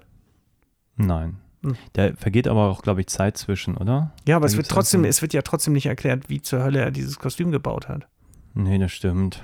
Also ich glaube, in, in, dieser, in dieser Andrew Garfield-Version, den habe ich echt lange nicht mehr gesehen, aber da wird irgendwie gezeigt, dass er das Kostüm sich da zusammenfummelt, aber ich glaube, er baut sich Sohlen unter seine, schneidet so Turnschuhe auf. Ich, ich weiß es nicht, ich, ich krieg's nicht mehr zusammen. Vielleicht sehen wir uns den irgendwann mal an. Ja. Spider-Man-Special. Ja. Das, nö, das ist nichts, was ich vermisst hätte. Okay. Ja, ich meine, das sind natürlich grundsätzlich Hollywood-Filme, wenn man dann ja. nach Logiklöchern sucht. Wir haben ja auch ja. gesagt, ähm, du hast es so schön angemerkt, wenn, wenn die Kontrahenten von dem, dem Osborne heißt, ne? Mhm. Ähm, da dieses, dieses dieses Kostüm zeigen da, womit sie, was dann auch gleich von ihm zerstört ah, wird. Das ist großartig. Das Konkurrenzprodukt zu. Ganz großartig, ja. Osborne, Osborne Corporated, also Norman Osborne stellt Waffen für die, also will Waffen herstellen für die US Army und hat da also wichtige Verträge laufen. Äh, davon hängt die ganze Firma ab. Und er hat für die US Army hat einen richtig geilen Gleiter entwickelt, auf dem man so stehen kann, der, den du quasi mit dem Kopf steuern kannst. Ja, also dieses Ding, worauf er dann später als Green Goblin reitet, reit, reitet, reitet. Also ein echt State of the Art, echt geiles Teil. Und dieser ganze Vertrag hängt aber davon ab, dass er dazu noch so eine Art Super Soldier Serum rausbringt, was halt ähm, die Soldaten zu stärkeren, leistungsfähigeren Superhelden macht, quasi. Und das läuft alles so ein bisschen schief und daran hängt eben dieses ganze Ding. Und er hat, Osborne hat Konkurrenz von, ich weiß nicht, wie die Firma heißt, ich hab's vergessen. zu der dann der General irgendwie geht, nachdem äh, irgendwas in die Binsen gegangen ist. Und ähm, die Szene ist einfach grandios, weil die sind auf dem Versuchsgelände und dann wird gezeigt, ja, wir von der Konkurrenz haben einen ganz tollen Exoskeleton, ähm, Flug, Flugmaschinengerät, was weiß ich. Und das siehst du, das Ding ist total Panne. Ja. Also es sieht auch echt schon scheiße aus, ist komplett unbeweglich, dass du denkst, Mann, wieso, wieso wollen sie das, wieso ist die das Army denn daran interessiert? Das ist doch total Banane. Das wird auch dann sofort platt gemacht von Green Goblin. Und dann legt er auch noch gleich den General um, weil, naja, ist halt so, ne? Krieg ist die Hölle. Ja. So ist das. Und das hat mich, ähm, das, sah wirklich, das sah wirklich scheiße aus. Also es war auch das, alles, was das konnte, war, es war dieses Testgelände. Ein Typ war da drin mit seinem Pilotenhelm und es hat gerade so vom Boden abgehoben und das war's. Und du denkst so, wow, die Konkurrenz ist hart. Ja, ich glaube, das ist aber auch die Ebene, die ich am wenigsten verstehe. Mhm. Also auch was danach, danach äh, heißt es ja auch, dass das ähm, die Firma irgendwie äh, aufgelöst wird oder was auch immer mhm. da diese, diese Osborne meinst du oder, oder ja ja die, genau mh. was was äh, ihm da wie verkaufen die soweit ich das mit und wollen ihn ja ausboden das ist genau. einer der Gründe warum er dann ja komplett ausrastet ja ist aber so eine Ebene da habe ich mhm. das Gefühl dass da irgendwie eigentlich mehr drin stecken könnte mhm. als äh, letztlich im Film vielleicht erzählt wird dass da vielleicht das mehr Szenen gedreht wurden oder und dann gesagt wurde, ach, eigentlich ist das alles nicht so relevant. Das kann ähm, durchaus sein. Ist auch, glaube ich, nicht so relevant. Ich, ich, möchte auch noch kurz erwähnen, dass wirklich jeder Schauspieler bei Spider-Man wirklich super ist. Die sind alle top besetzt. Ähm, ja. Tobey Maguire ist fantastisch, Kirsten Dunst ist großartig, Willem Dafoe ist zum in die Knie gehen toll. Ich habe auch gleich, also Willem Dafoe ist ein Schauspieler, den ich einfach großartig finde, während andere Schauspieler wie zum Beispiel John Malkovich oder Jeremy Irons, die durchaus in der Lage sind, großartig abzuliefern, manchmal den einen oder anderen Job mm, sich mitnehmen wegen der Kohle. Malkovich macht ja gerne Theater und so.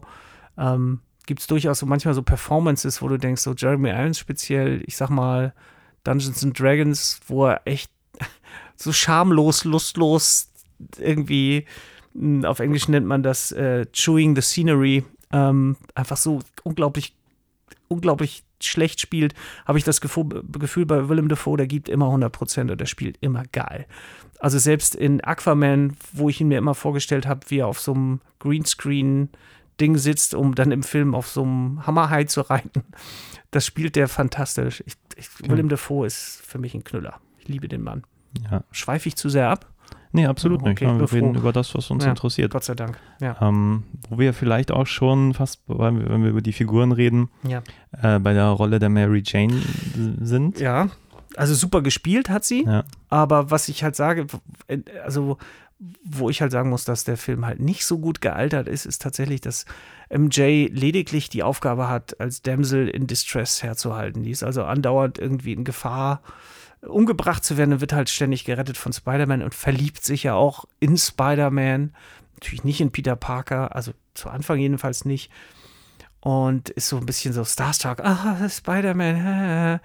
Und das finde ich halt sehr schade, weil, weil das einfach auch ein bisschen langweilig ist, ne? Wenn, wenn dann, das ist halt, das hat sich halt Gott sei Dank geändert, so ein bisschen. Du kriegst halt immer, du hast halt Jahrzehnte, das ist bei allen Sachen so, hast du immer die Männer als Protagonisten und immer die Frauen, die gerettet werden müssen und so. Und es ist halt irgendwann ist es einfach so unglaublich langweilig geworden für mich, sowas zu gucken. Und ähm, mich erfreut das immer, wenn ich andere Protagonisten habe als gewohnt und wenn halt die Männer mal nicht die erste Geige spielen, sondern ich Sachen aus der Sicht von den Frauen sehe, dann ist das für mich einfach interessanter, weil ich das andere echt schon bis zum Erbrechen gesehen habe. Ja. Aber andere denken anders darüber. Das verstehe ich auch. Und äh, Fanboys sind sowieso nochmal eine ganz eigene Sorte von Menschen, die halt auch Probleme haben, wenn MJ auf einmal nicht mehr rothaarig ist und äh, eine andere Hautfarbe hat und das ist dann alles immer ganz, dann ist die ganze Welt gerät aus den Fugen. Ja, wobei du ja sagtest, dass, dass, dass der Film sich relativ nah an die Comics hält, ja, die aus den 60ern sind. Das ist absolut. natürlich jetzt auch ein Frauenbild, was jetzt alles andere als sehr progressiv das stimmt, ist. Das stimmt. Und ich hatte einigen Momenten den Eindruck, dass man sie versucht, ein bisschen tougher zu zeichnen.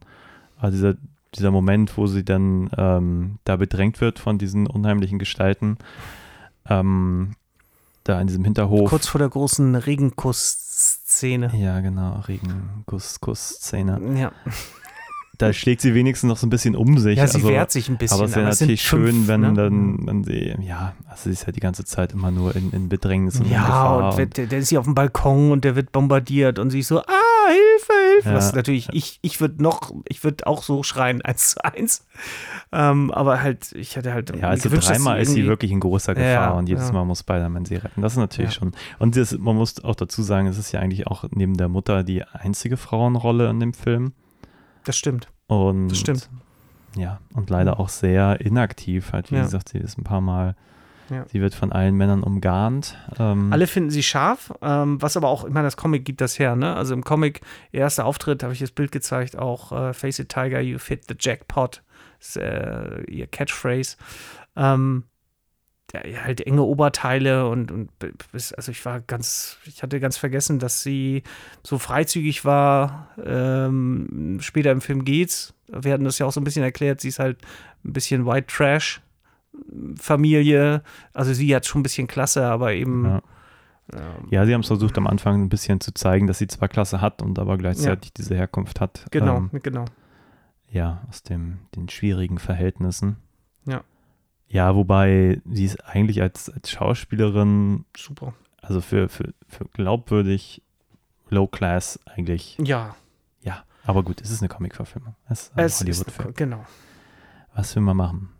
Aber ich möchte auch nochmal äh, J.K. Simmons als äh, Jameson nochmal herausheben, gerade weil er speziell im letzten, äh, in der letzten Spider-Man-Inkarnation mit Tom Holland äh, wieder aufgetaucht ist als, äh, als der Zeitungsherausgeber Jameson. Der ist auch einfach ein geiler Schauspieler. Großartig. Liebe ah ja, der auch, dem haben sie aber auch echt ein paar echt witzige Momente absolut, gegeben. Absolut, aber die musst du auch erstmal nach Hause bringen. Ne? Also ohne, dass du, dass, dass du als, als, als Zuschauer irgendwie die Augen rollst. Ja? Weil der, der spielt echt super schön. Also auch, wie gesagt, Tobey Maguire, der hat ihn anders, und das ist mir auch früh aufgefallen, ähm, der einfach einen anderen Spider-Man auch hinlegt, als du in den Comics hast. Also zum Teil. Du hast in den Comics natürlich schon den, den schüchternen, den, den, weißt du, den Loser-Typen mhm. und den verkörpert er perfekt, aber er ist bleibt dann dabei und der Spider-Man in den Comics ist er halt so ein bisschen wisecracking, also er macht so Sprüche, so ein bisschen, bisschen wie Deadpool jetzt, ne, so in den mhm. Comics, so halt nicht ganz so X-rated, ne, sondern so ein bisschen harmlos, aber immer witzig. Also Spider-Man hat, hat so eine Art von Humor, der, der redet die ganze Zeit, wenn er die Leute verprügelt oder irgendwie austrägst und macht so Scherze und das ist bei Tobey Maguire ist das fast gar nicht. Also der ist da sehr zurückhaltend. Es gibt so zwei, drei Sprüche, ähm, aber der, also das ist so eine andere Art von Spider-Man, die aber auch für mich funktioniert, weil er ihn als Peter Parker einfach so schön hinlegt.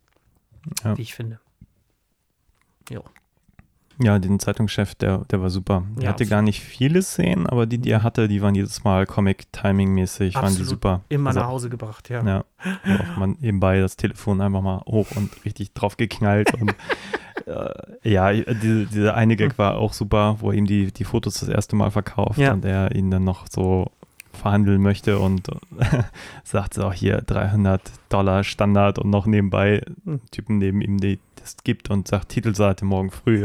Halt, man merkt, dass es so super dreist, ihn da mit dem ein bisschen Geld abzuspeisen. Ja, tatsächlich, das ist auch so ein Ding, ne? von, von Darkman zu Spider-Man. Ähm, dass der Humor ein bisschen feiner ist bei Spider-Man. Ein bisschen, ähm, bei Darkman ist er zum Teil so ein bisschen Haut drauf, ne, was ja. aber auch durchaus passt, weil die ganze Geschichte ja auch ein bisschen kruder ist als die Spider-Man-Geschichte. Bei Spider-Man ist der Humor halt auch, auch da, aber auch da, aber da dann nicht so mit dem Holzhammer, sondern also durchaus ähm, dezent teilweise, aber auch gut. Ja, es gibt wenige Szenen, die so ein bisschen herausstechen von der Albernheit. Ja. Also auch dieser erste Moment, wenn äh, Mary Jane da ausrutscht mit ihrem, ihrem Tablett, Tablett in der genau. Cafeteria ja, und er sie auffängt. Das ja. ist aber auch, glaube ich, kurz bevor er seine Skills bekommen hat. Ähm, und er dann auch noch. Er hat seine Skills schon. Ja, genau, kurz vorher. Genau. Mhm. Aber er hält sie dann auf mit einer Hand, mit der anderen hält er genau. dann ihr ganzes Tablett und genau. alle Sachen, die dann aus der Luft fallen, landen auf dem Tablett, ohne genau. dass irgendwas ähm, daneben fällt. Daneben fällt ja. oder umfällt oder so. Und du hast auch gesagt, angeblich haben diese Szene 300 Mal hab, gedreht. Genau, ich habe gehört, dass er diese Szene, also diese Szene, wo er Mary Jane äh, auf, äh, auffängt und äh, ihre Sachen aus der Luft quasi auf dem Tablett fängt, das ist tatsächlich, das hat er tatsächlich gemacht und es gab davon, ich weiß nicht wie viele Takes, aber so um die 100 und es ist tatsächlich, er hat das tatsächlich gemacht, was mich auch immer wieder beeindruckt. Und ja. du, du denkst halt, das ist alles Trick, aber es ist es nicht. Und das möchte ich auch noch mal kurz sagen, was ich auch super finde, ist, ähm, es wird CGI eingesetzt, aber es ist äh, bei Spider-Man so, dass es immer noch an, man kann es immer noch angucken. Es ist jetzt, es gibt ja zum Teil Filme aus den, aus den äh, von 2000, wo echt CGI bei jeder Gelegenheit einem den Hals runtergewürgt wird. Und du, du kannst die gar nicht mehr gucken, die Filme. Und das ist bei Spider-Man überhaupt nicht. Das ist alles, alles im Rahmen und sieht auch gut aus. Und das muss ich auch noch sagen, bei Darkman, das ist mir aufgefallen, wie viele, wie viele Sachen es gibt, die dann bei Spider-Man wieder aufgetaucht sind, nämlich wenn Darkman an diesem Seil hängt und hinter dem Helikopter hergezogen wird, gibt es ganz viele Einstellungen, die es bei Spider-Man auch gibt, die bei Spider-Man einfach besser aussehen, was kein Wunder ist, ne? Elf ja. Jahre später. Ja, und auch wahrscheinlich ein sehr viel höheres Budget. Absolut, ja, das darf man nicht vergessen, also das stimmt. Plus den true, technischen true. Möglichkeiten. Das stimmt. Aber wir haben ja auch festgestellt, dass viel bei Nacht spielt bei Spider-Man. Richtig. Gerade in diesen Action-Szenen, die stimmt. Ich krieg's nicht mehr ganz zusammen, aber ich glaube, die sind ja weitestgehend schon animiert zu dem Zeitpunkt schon. Ja.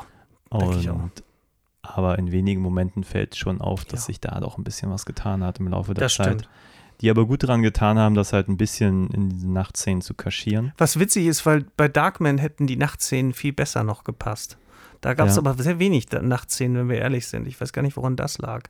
Ich nehme an, das liegt daran, dass es einfach äh, günstiger und besser war, das bei Tag zu drehen. Okay. Also bei Nacht brauchst du ja doch immer irgendwie Beleuchtung. Ja, da hast du recht. So. Aber so für Tricks, also tatsächlich für so Tricks wie so. Ähm und Darkman 1990, da ja, ist halt gar richtig. kein Computereffekt drin. Also bis ja, auf diese 3D-Druck. Also Greenscreen so. haben sie halt viel gemacht, so. Genau, was man auch sieht. Oder also Bluescreen, wie man das nennt. Genau, ja, man sieht es halt auch teilweise. Ja. Aber es ist auch viel mit der Hand gemacht. Ne? Also die Maske ist ja schon mal sehr schick. Das ist ja bei anderen Filmen dann später. Ich erinnere mich an Two-Face, der ja ein sehr ähnliches Gesicht hatte in, in uh, Dark Knight. Äh, Dark, wie, hieß der, wie hieß denn der zweite? Ist Dark Knight, ne? Ja. Der erste ist mit egal. Joker. Mit, mit dem Joker und Two-Face. Genau, und äh, da weiß ich halt, dass das ganze Gesicht halt mit CGI bearbeitet, damit er diese eine verbrannte Seite hat und ähm, da hat er bei Darkman eine richtig schöne Maske bekommen, die auch Bombe aussieht. Und das hat hm. für mich super funktioniert. Das fand ich ganz schön. Ja. Doch, doch. Ja. Also wir haben zuerst Spider-Man gesehen und dann haben wir uns äh, Darkman reingetan und ich fand das sehr faszinierend. Die ja. Parallelen haben mich gerockt. Also ich kann das jedem empfehlen, sich das auch mal so reinzuziehen und zu gucken und äh, einfach zu sagen, ach guck mal, der hat sich in den zehn Jahren aber ganz schön entwickelt. Plus, die Treue von Sam Raimi, dass du seinen Bruder siehst, mal wieder, Ted Raimi und ähm, dass Bruce Campbell einen winzigen Cameo hat in Darkman, das hat mir auch eine Riesenfreude gemacht und in Spider-Man ist er der Ansager beim Wrestling-Match. Ähm, das finde ich super. Also ich, ich mag das, ich mag diese Kontinuität. Das ist genauso wie James Gunn, der äh, seinen Bruder ja auch ganz gerne mal besetzt. Und ja. Nathan ähm, Fillion zum Beispiel ja auch. Den hat er ja auch fast immer dabei. In irgendeiner kleinen Rolle. Ja, ich glaube, das macht den, den Sam Raimi auch ein bisschen besonders. Der ja? ist ja, er hat ja eigentlich mit Tanz der Teufel damals einen absoluten Independent-Hit geschaffen. Mhm. Ein bisschen so, ich habe den immer so ein bisschen einer Riege mit Peter Jackson vor Augen, okay. der ja auch damals mit Bad Taste, Meet mhm. the Feebles krudes äh, ja, Horrorkino geschaffen hat, was eigentlich ja nur eine kleine Fangemeinde hat. Hm. Und später macht Sam Raimi mit Spider-Man eigentlich den Film des Jahres, ja, Peter Jackson später mit Herr der Ringe ja. den Parallel, Überfilm des Jahrzehnts. Ja, und ja, und beide kommen aus dieser kleinen Horror-Nachwuchsecke. Hätte ich jetzt mal so lapidar gesagt. Low, low Budget, ne? Low, ich, ja. ja. Ähm, Wobei ich gar nicht weiß, wie low budget irgendwie Tanz der Teufel wirklich war. Keine ähm, bisschen mehr als 1000 Euro hatten die auf jeden Fall. Ja, aber interessante Filme, interessanter Filmemacher. Ähm, ist auch so eine Reihe, hätte ich jetzt auch Lust, mir zwei und drei nochmal anzugucken. Was meinst du jetzt? Von Sam ja, Raimis äh, Spider-Man. Eigentlich von beiden. Darkman also hat den, ja auch den zwei, zweiten, äh, den, Also den zweiten habe ich noch ganz gut in Erinnerung. Äh, der, der, der, nee, der, der zweite ist super. Der dritte ja. ist, wow, in meiner Erinnerung zerfasert der dritte massiv. Oh, der dritte ist. Der hat das große, der dritte hat das Problem, dass sie zu viele Villains eingebaut haben. Hm. Was ich, ach genau, was ich auch noch sagen muss zu Spider-Man, was mir ganz gut gefiel, wovon die ganzen Fanboys früher immer geträumt haben, ich inklusive, war halt diese Vorstellung, dass du ein ganzes Marvel-Universum hast, dass du also quasi diese ganzen Helden, die es in den Comics gibt, auch alle in einem Film drin hast. Inzwischen bin ich da ein bisschen von weg. Also die MCU-Sachen von Disney Marvel äh, sind schon ziemlich geil und es guckt sich immer ganz gut. Aber ich habe halt das Gefühl, jetzt langsam haben sie echt die ganze Welt voll mit Helden und du hast das Problem, irgendwie die Besonderheit von den Figuren zu haben. Und das, bei Spider-Man hast du Spider-Man und das war's. Und das fand ich früher, war mir das zu wenig. Heute bin ich echt, ehrlich gesagt, ganz happy, dass du dich auf diesen einen Helden konzentrieren kannst und dass ja. da irgendwie eben nicht, dass du nicht immer das Gefühl hast, warum rufen die jetzt Spider-Man an? Es gibt doch noch Doctor Strange, es gibt doch noch Captain Marvel. Das, wo sind denn die alle? Warum, warum muss er denn das jetzt machen? Weißt du so, also es wird dann so, im neuesten Film ist es halt so verkauft, es ist halt so ein riesen Threat-Level, so eine riesen Bedrohung und dann soll Spider-Man eingesetzt werden. Du bist so, warum denn der jetzt? Es gibt doch noch Giant Man, es gibt doch noch echt so viele Helden, die in den ganzen Filmen eingeführt wurden. Warum machen die das nicht? Und das habe ich bei jetzt bei dem Sam Raimi Spider-Man überhaupt nicht gehabt. Ich war hm. wirklich sehr zufrieden, muss ich gestehen. Ja, hier gibt es ja eigentlich auch keinen anderen. Das genau. ist eigentlich auch gut für eine Geschichte. Absolut. Ich bin ja auch nach wie vor ein Riesenfan, wenn nicht jede Geschichte. Eine Zeit lang hatte ich das, bevor das mit den MCUs so groß wurde, mhm. gab es dann irgendwie Hulk, ich weiß nicht, mindestens zweimal, wenn nicht sogar dreimal. Und immer wurde die Vorgeschichte erzählt. Es gab den Ang Lee, Ang Lee Hulk, der war ja. vor dem MCU und der, der mit Edward Norton war schon, sollte schon Teil vom MCU werden. Also da ist am Ende ja auch ein kleiner Ausschnitt mit äh, Fury, der quasi re re rekrutieren will für die Avengers. Also Ed ja. Norton wäre fast da gelandet. Aber du hast recht, also wir haben auch, also man darf auch nicht vergessen, dass das MCU auch ähm, durchaus mal den einen oder anderen ein bisschen, ja, ich will nicht sagen in Sand gesetzt, aber der Hulk-Film mit Edward Norton war jetzt nicht so ein Knaller. Nee, in meiner Erinnerung auch nicht. Hm. Ich fand es nur schade, weil ich glaube, von Hulk habe ich dreimal die Vorgeschichte erzählt bekommen. Irgendwann ist auch mal gut, ne? Und ich war so müde. Und ja. bei Spider-Man halt auch mindestens zweimal. Ja. Und ich denke mir halt immer, vor allem wenn ich jetzt bei Hulk, also jetzt nicht Spider-Man, ja, aber an ja. die alte Serie denke mit, mit äh, Bill, Bill Bixby. Bill Bixby, mhm. ja, und Lou Ferrigno als, als mhm. grün angemalter Hulk. Ja, großartig die waren gut erzählt. Ja. Ich habe irgendwann vor kurzem mal eine Folge gesehen, ich glaube bei YouTube, einfach nur aus Interesse. Ja. Und das war halt erzählt wie ein Krimi. Also es mhm. war halt ein echt guter, ja. guter Plot und irgendwann wurde da halt mal Hulk so. Ich meine, klar, in einigen Folgen hätte es auch, auch den Hulk gar nicht gebraucht. so. Und manchmal vermisse ich das. Einfach mal eine kleine Geschichte, wo es nicht um das Ende der Welt geht oder oh um Gott, einfach so dieses, dieses bei diesem Film hier, worum geht's da? Es gibt ja. den Green Goblin, der aber genau. eigentlich auch nur eine persönliche Feder hat. Der will genau. jetzt auch nicht die ganze Welt vernichten. Zumindest jetzt nicht ähm, im ersten Step. Ja. Äh, und ja, und dann geht es halt um eine Liebelei und ja. um Familie und das ist halt irgendwie ja. schön. Das ist ein, so ein kleines, in sich geschlossenes Universum genau. und eben nicht, wir müssen jetzt hier ein paar Steine holen und die ganz, das ganze Universum retten und das ist, was wir müssen alle Superhelden macht, ja. von überall herholen genau. und es wird immer größer und genau. da, da, für mich fehlt dann halt irgendwann das komplett das persönliche Drama. Das, das Problem bei der Sache ist halt mit diesen ganzen Weltbedrohungen, die du alle fünf Minuten hast, ähm, ist, dass du, ich denke immer, wenn du mitfühlen willst, dann muss es irgendwas geben, was, was, ist, was riskiert wird.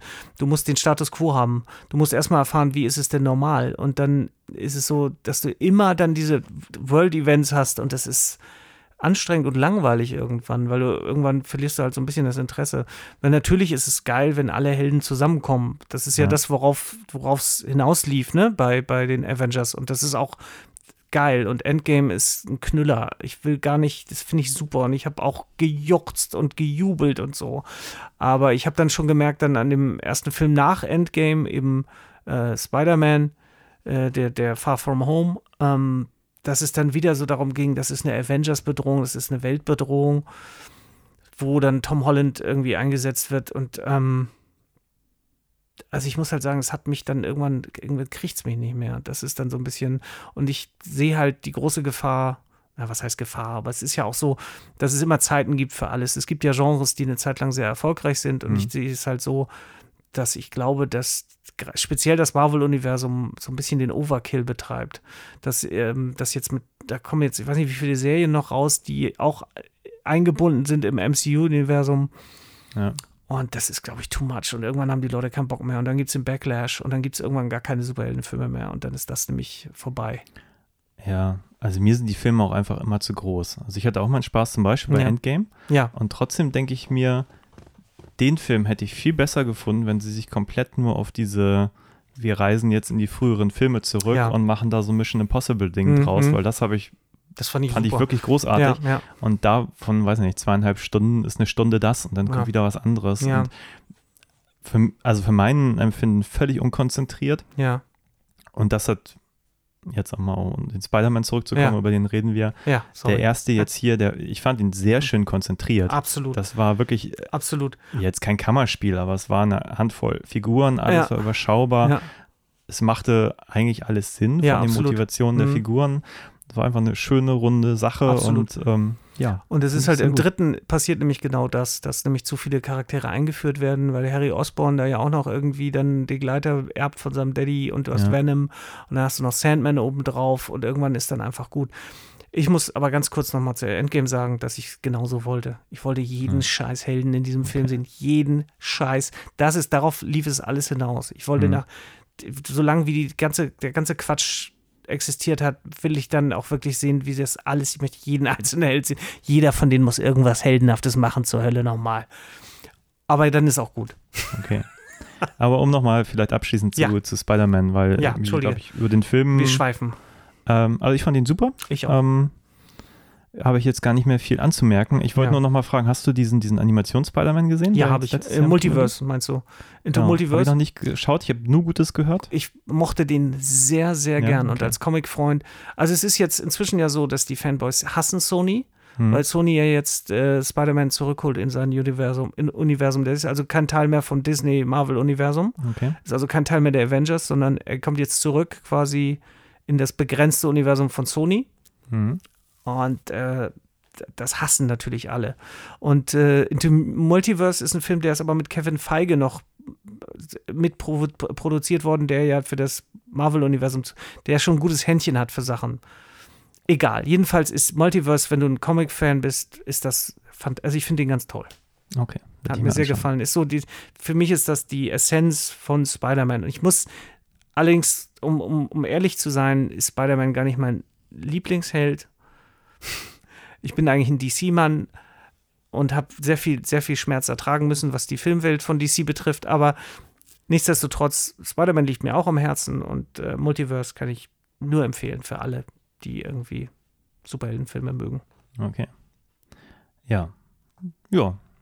Gut, dann ähm, vielleicht noch abschließend, äh, welche Wertung würdest du geben? Wie viel? Auf einer Skala von wie viel meinst du? Zehn? 10, okay, krass. Also Darkman hat mich sehr gut unterhalten. Ähm, den würde ich schon auf 7 tatsächlich nehmen, ne? weil es ist ja, ein paar Sachen sind nicht so richtig gut gealtert. Und dann würde ich Spider-Man natürlich höher einordnen, so 8. Für seine Zeit sogar 9. Aber 8, weil die Story, wenn ich, weil ich gerne mehr Frauen gehabt hätte und ein bisschen stärkere Charaktere, was die Frauen betrifft. Also jetzt Tante May war Bombe. So, Hm. bei MJ, da hätte ich mir ein bisschen mehr gewünscht. Ja. Also sagen wir acht, damals neun. Okay. Gut, ja, Darkman wäre bei mir, glaube ich, eine 6. Okay. Aber, also ich mag ihn, aber Ja. er hat, finde ich, im letzten Drittel Geschwächelt. verliert er massiv Ja, für mich. stimmt. Also es ist Ja. ein bisschen schade, ähm, weil er einfach nicht zu Ende erzählt ist. Ich hoffe sehr auf die Fortsetzung. Ich bin jetzt super gespannt, wie's, wie überhaupt weiter, weiter gefortsetzt Ich wird. will alles Ich habe hören. die zwar mal gesehen. Oder wir machen, pass auf, wir machen Darkman 2 und Spider-Man 2. Ja, und dann irgendwann Obwohl, Dark, äh, ja. Darkman 3 und Spider-Man 3. Das ist doch eine Parallele, die ist doch kaum zu Ja, fassen. Das fantastisch. gibt's mehr. Genau, und ja, Spider-Man wäre ich auch, glaube ich, bei 8. Also ich mag den sehr gerne. Ja, Ich glaube, um halt wirklich mehr zu sein, bräuchte der grundsätzlich mehr Tiefe oder so, Das aber stimmt. der ist halt einfach gute Unterhaltung. Ja, absolut. Deswegen gibt es von mir sehr gute 8 von 10. Ähm, ich glaube, viel mehr kann so ein Film auch nicht bei mir erreichen. nee. Nee. Dann wäre ich auch irgendwie. Das ist einfach auch- sehr hübsches, Ja, spaßiges Popcorn. absolut, absolut. Ja, das ist perfektes Popcorn, Ja. tatsächlich. Ja. Mehr wollte er ja auch nicht. Ja. Ja, Gut. Also hat mich gefreut, dass du hier warst und wir über endlich mal über Comic- oder Nicht-Comic-Verfilmung quatschen konnten. Also es war mir ein wahnsinniges Vergnügen. Das ist mein erster Podcast. Ich hoffe, ich habe nicht zu viel geseiert. Nein, das war fantastisch. Ach, hervorragend. Ein Gut. Träumchen. Ha, schön. Ja, vielen Dank fürs Hiersein. Auf Ja. Wiedersehen. Vielen Dank auch.